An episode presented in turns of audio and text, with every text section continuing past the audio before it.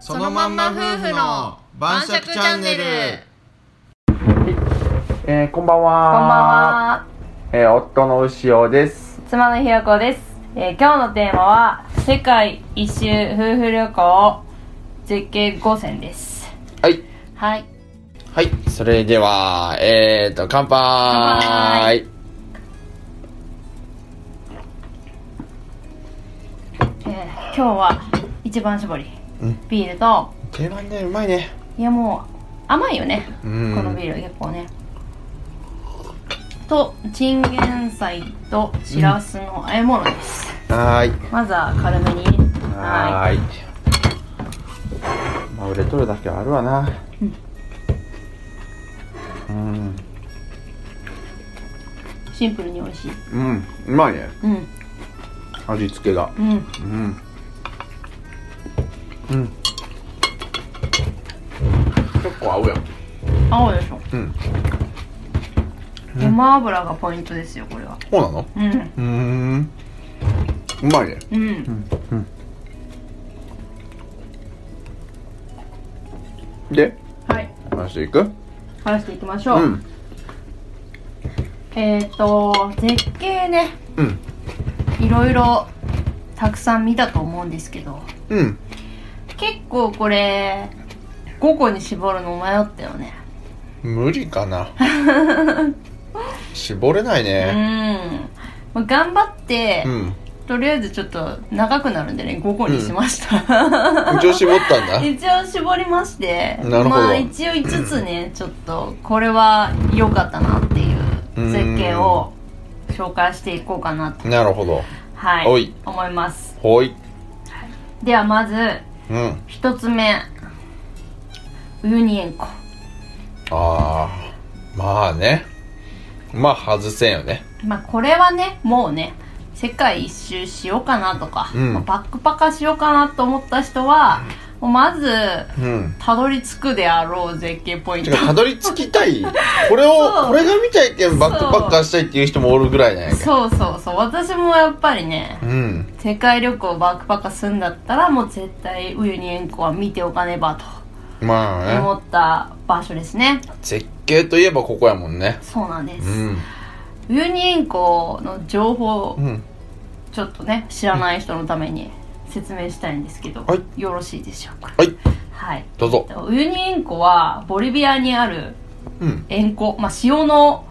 湖というかね湖で。まあ、湖というかっていうかだけどねえーと寒気と雨季っていうのがまああるじゃないですか、で寒気の時はもう水張ってないもの塩の地面なんですよね、で、まあ、雨季の時だけ水がこう張るんですけど、まあ、そのね、えー、とお水が張るとうん。あのウユニ塩湖って世界一高低差がないみたいな風な場所としても、あの言われるらしいんですよ、うん5 0センチぐらいしか高低差がないんですとで、うんうんうんしかもその規模がね岐阜県と同じぐらい広いんだってああ、そんな広いんだ。そうだからそういう場所で、まあ、うん水が雨季になってねこううん溜まることによってすごい平らにこう水が張るわけですようーん。薄くねでそれによって、あの鏡のように空の風景とか人とか、まあ、全部物がね反射して上下対称に見えるっていうのが、えー、と有名な場所で、うんうんうんまあそれがすごく綺麗だっていうのでうん。あの絶景ポイントになっているというようなところなんですね、うん。なるほど、なるほど。そう天空の鏡とも言われてるらしいですそうだうね。んしかも俺らが行った時期は、あれだよね、雨季と寒季の混ざってるタイミングだったから、あうのん場所によっちゃ、うんあの、塩だけのところも見れるしう、んえっと、鏡張りのところも見れるしっていうねう、なんかそういう時期が確か年にな、どんぐらいか忘れたけどあるんですよ。そうなんですよねうん、雨季はね34ヶ月ぐらいだったかな、ううんん。まあ、なんかその時期にやっぱり行くとその美しいね鏡の反射してるような鏡のようなね、風景が見れるっていうんであのまあ写真後で載ってるでしょ、うんこれ載せるそう載せるそう載せる載せると思うんだけどまああの私たちが到着したのはね、はいあのサンライズツアーっていうので行ったので夜中まだ日が昇ってない暗い時間あなあ、行んですっよたね。ううん、でん。なんですごい星がねもうめちゃくちゃ見えて見れるあのね。標高がね高いよね3 7 0 0ーだから、ああ、富士山ぐらいだね。そうそうそう、富士山ぐらいなのよだからもう星が近いしうん。でしかも何にもないのあの辺って本当に、本当に何にもないのよ 塩の 湖その岐阜県ぐらいの広さのその本当円弧しかない何にもないから、もう本当にプラネタリウムみたいだったよねもう遮るものなしで、うん天の川も見えるしめちゃくちゃ綺麗だったね。もう星一番見えたみたいな感じだったね私の中ではううん、ん。流れ星もめちゃめちゃ見えたしね見えるね、あそこは。うんなんか寒すぎてさ、そう 凍えたよ帰ねりたいなー って。あれ本当に寒かったあれすごいなんかまあ軽めのダウン冬装備ぐらいで行ったけどそれでもめやもうちゃくちゃ寒かったね足が水に浸かるんでね。うん長靴で、だったけどもうそれでももう、キンキンに足が冷えて、うん足から体の体温が下がっていって、もうガタガタなっとったな。あ1時間ぐらいしか結局ねツアーのうち1時間ぐらいしか外になくて、うんあとなんか車の中で 明るくなるまで、覚えてた思いがみんなそうやったね。そうそうそうすごい寒いすごい綺麗だけど防寒対策はちょっとがっつりしていかないとねうんだね。ねまあ、ちなみにあの円弧は、うんアンデス山脈が海底から隆起した際に、うんえー、と大量の海水が山上に、まあ、山の上に残ったから、うんうんまあ、この巨大な円弧ができたというふうに言われてるそうですうーん。なんか難しいね。もう昔だね、うん大昔、 そう大昔残っちゃったっていうようなうん海のもともと海があったところがうん。あの山になってうん。残っちゃったっていうようなことだね、うん、まあ、うん説明はわかるけど、うんピンとこないね。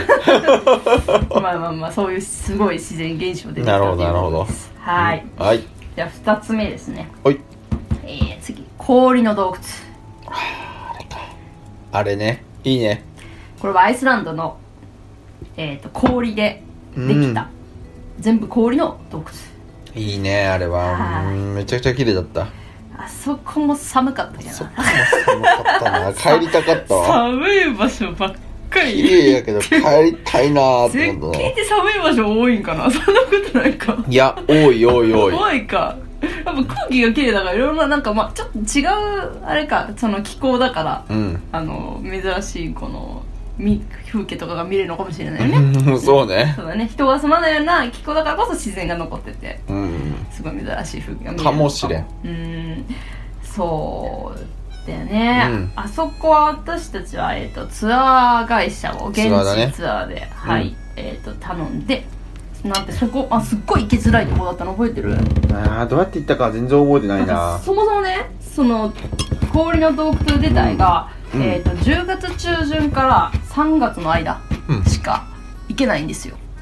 あ、そうやったっけそう行けないっていうかまあないっていうかうーん。まあとりあえずあのツアーやってない、うんいけないだからその短い間で、でさらにツアーが現地集合なのよ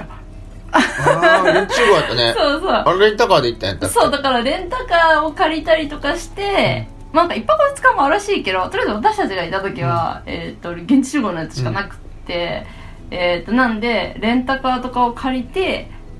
そのレイキャビックっていう首都から6時間ぐらい走って、うん。そこに行き懐かしそいこかね。らそうツアーっていううんツアーっていうかまあちょっとジープみたいなのに乗り換えてうん少し行くと洞窟があるっていうようなところだったんですよねそうで懐かしい。その上うん。高いっていう高かったっけあのね当時はですね、えっ、と2万クローナっていうアイスランドの通貨でね、うんで今だと日本円だとですね1万6000円くらい人多分一人だと思いますああ、まあ、アイスランドの物価考えたらそんなもんやそうろ。なんですよだから結構なんでねあのーまあ気候あとさらにその天候とかによっては当然入れなかったりもするから、なかなか行きづらいところでよく行けたもんいやや。なんかラッキーだったよね、なんか結構順調にオーロラも見えたし、うんアイスランド行った時はすごいいろいろ見えてね本当ラッキーだったんですけど、えーとだねまあなんでね、うんえっ、とまあその氷の洞窟はですねすっごいブルーだったんですよめっちゃ青かったの覚えてするごかったね。洞窟氷って透明じゃないなんか、普通そう ねでもあそこのアイスランドの、まあ、氷河湖とかもあったけど、全部青くて、うん青緑みたいな感じだったよねそう反射しまくってそうで洞窟もすんごい青くてキラキラしてて、もうなんか私は結構昔ゲームやってたたちだから、うん、これはもうファイファンの世界俺もファイファンやなって 思ったこれはファイファンの世界やなこの洞窟ってだったよねあれはファイナルファンタジー丸出しやったあねれなんかもうアイスランド全体が結構ゲームのいやすごかったね世界だったんだけどねえ変な感じだったわちなみにうあれはですねんうんえっ、とまあすごい透明度が高い氷なんですけど、まあ、夏に溶けた川の水あ、まあ、夏に溶けた水によって厚みのある氷の中に、まあ、長いトンネルや洞窟が自然に形成されるっていうので、まあ、できているらしくてですね、うんなんであんなに青く見えるのか知りたくないですかそうねご説明します一応まあちゃちゃっとね えっとですね、今氷河っていうのはもともと降り積もった雪が長い年月をかけて圧縮されたものなんだそうですね、うんうんで通常私たちが、まあ、目にする、まあ、氷よりも、うんえっとはるかに熱くて、うんさらに密度が高いとうんうんで、うん、そうするとですねあの、まあ、光のこの光ってさ何色も色あるっていううんそうね話あるじゃない、うんスペクトルっていうんだけど、まあ、あれの、まあ、全ての色がうん吸収されるんですってほうただ青色だけ吸収されないらしくて、うん青色だけはそのなんかスペクトルのなんか具合でわかんないけど、とりあえず吸収されなくて、うん青色だけが通過して氷をほで通う過してあの青い色に見えるとああなんか海とかと同じ理論かなじゃあうーんなのかな海とは違う気がする水と氷はちょっと違うなんか気泡の少ない圧縮された氷が最も青く見えるらしくてへえそうなんだそうそう海と一緒の方がちょっと分かんないんですけども、まあそれだけ密度がねやっぱ寒いからね密度が濃いいっていうかなな高るいほど氷なんだそうですよほの氷はねうすごいねはいうんあじゃあ次ですね、はい三行きましょう行きましょうイグアスの滝あああれねはい、えーイグアスの滝はですねうんうんアルゼンチンとブラジルの国境にある、うんえーすごく大きな、えー水量が多くて迫力のある滝なんですけど、えーねえ北米ナイアガラの滝アフリカはビクトリアの滝と並んで世界三大湿布の一つうにあるんあったね滝です、で私たちはアルゼンチン側から見たんだよねあれねアルゼンチン側から見たうんねうんうん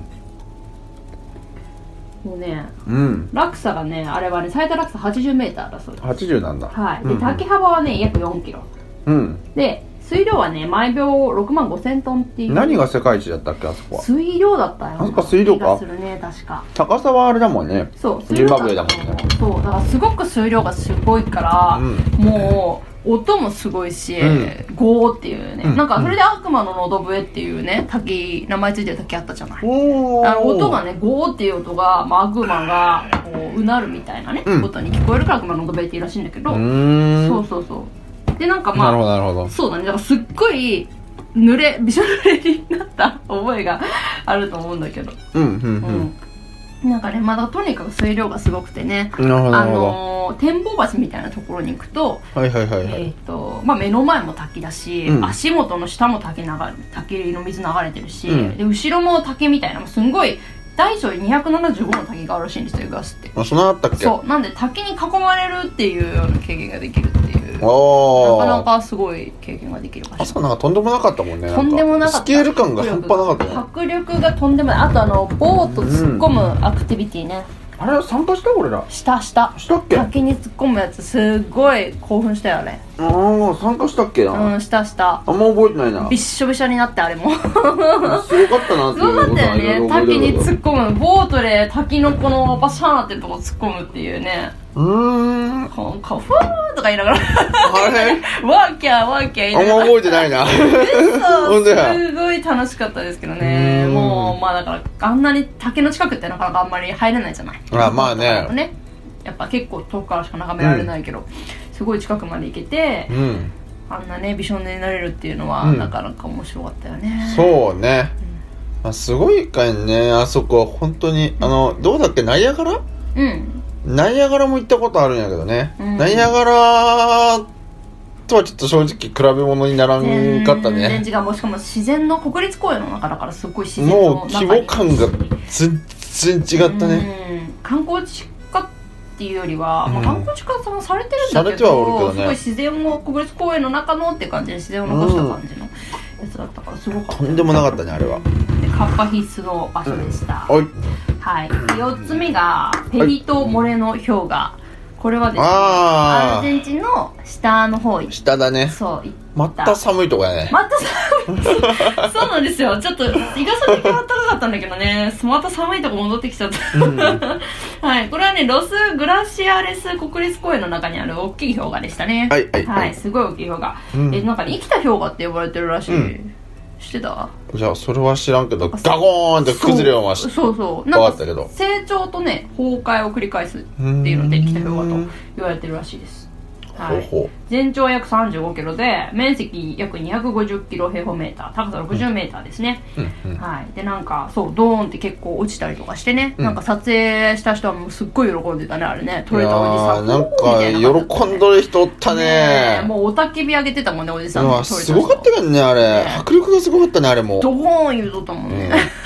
うん氷がねこうガーンって落ちてそうすんごい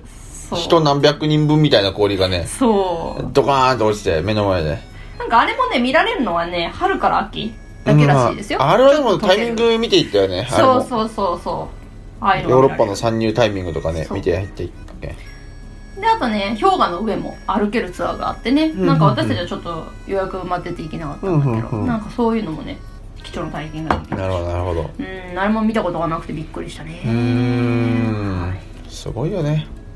アルゼンチンすごかったなアルゼンチンもすごかったすごかったな もうすごいよ とんでもなかったっけどね、はいあれはねじゃあ5つ目ラストですね、えっ、とラグナーベルデああそれにしたんだこっちにしましたこれもう私の推しですね あそうなんだなんかだなんだろう多分つみ2泊3日のあの韓国ツアーの最後だったから、あーそれもあってすごい感動したんだよねものすごかったねあれもそう2泊3日の過酷ツアーをもうお風呂入れずでねでなんか鉱山の上をねうんグループで 知らないグループで知らない人と過ごすというすいやすごかったねあれ思い出としては多分一生残るねそうそうなあんれですよまあそういうねラグナベルデっていう、うんそのまああの辺の湖がいくつかあの有名なねゴムだったかも忘れちゃったけどあってあのラグナベルデはえー、とボリビアの、まあ標高 4300m のとこにある、まあ、これも円弧なんですけどね、うんうんうん、であこったうねなんかチリとの国境のところにありますでこれはねあ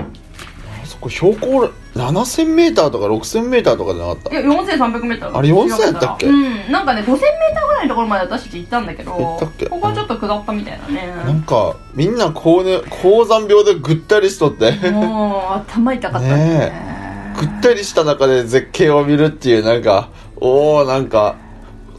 通常時だったらうわーってなれるところ がだねうわーす ごい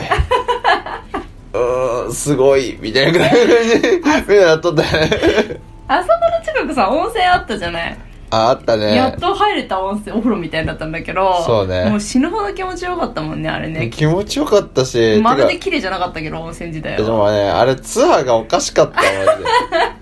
なんか電気は使えんし、水も出んし、水も使えんし高いところだか。らそ鉱山だからさう。いや、でも使えるみたいに聞いとったよね。あ聞いてた、うんまあまあボリビアあるあるですボリビアあるあるやけど、ボリビアも全部嘘やけ。うんんで、なんか電源も使えん、水も出ん、シャワーも浴びれん、ベッドは知らん人と共有やし。 これは、めちゃくちゃ初対面で最初気遣いまくっとったもんね、みんな。そうでも結構あのあのていうかまあグループの人がすごいまともな人で、うんまともな人でよかったねすごいそれが助かったよね本当に助かったいや本当にみんな大人だったから大人な対応できる人でよかったみん助かっなたよねあそこにちょっととんでもないやつが一人入ってきたらもう修羅場になるよねあもうちょっとみんなピリピリしてたからね最後らへんねうんもう疲れが溜まっちんなゃってそうねカップル喧嘩全部しとったねそう全員全員カップルだったんだよねたまたまね全員カップルね全員カップル喧嘩してたね最後の方はねねシャワーも浴びれるし顔もかゆい し頭もかゆいし疲れもピークやしねスマホは使えるしってもちろん電池なんか充電なんかすることないからねそういやでもあれすごい面白かったまあでもそのね、まあ、過酷さも当然そうなんだけどもちろんすごい綺麗なところでね、あのーすごい油絵みたいなもうまるで油絵の写真のようなね景色がねすごいいろんな色あったがねそう混ざってて、うんなんかぼかしたようなすごいとにかく綺麗なんて言ったらいいのかなすごかったねねえであの空もね高いところだから雲一つないしねその真っ青な空と油絵のようなこの山とね湖不思議な色の湖とあとフラミンゴもねいたりとかして、あいたね自然の、ね、生フラミンゴでしょあ天然のれそう天然のフラミンゴだそうそうそう野生のそうだからあのまあとにかく感動しましたねよかったねあれ本当にあそこば景観はね本当にいい経験しましただってあれ塩のホテルみたいなのも泊まったよあ塩のホテルもね泊まった、途中で塩でできたうんうん純塩だけでできたホテルとかも泊まってねあのベッドとかねテーブルとかそうそうそう全全部部塩塩壁とかも当然全部そ塩うでその上になんか布団が乗ってるみたいなそう ねそういう感なんじかのね不思議なホテルがねそうそうそうあったよねそうそうそう、うんかいやなんか塩がとにかく余ってるんだなと思っ たねまあ塩だらけだったけどな豊富すぎるんだなと思って塩が塩湖ばっかりだしもう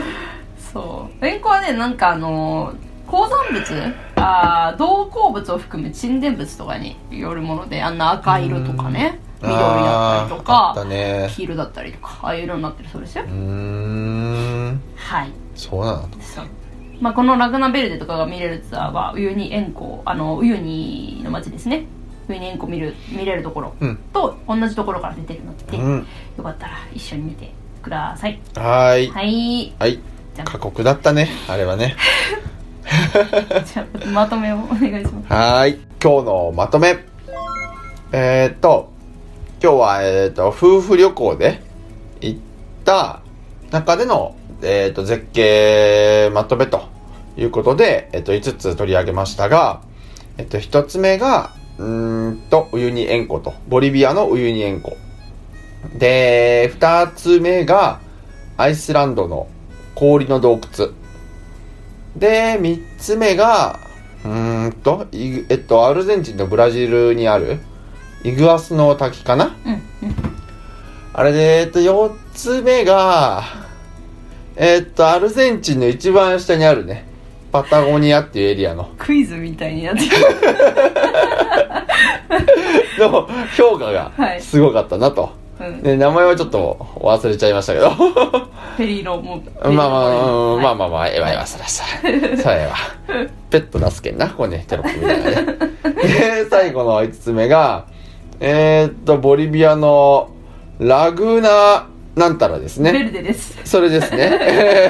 はいそれですね。その5つをとりあえず取り上げたんですけど、まあ他にもね、あとペえーペルーのマチュピチュとか、うんあのー個人的にはあのーエジプトの白砂漠とか、うんあとアイスランドのオーロラとか、そういうのもすごい良かったかなと思います。というわけで、まあ、今日はこんな感じで、おやすみなさーい。おやすみなさーい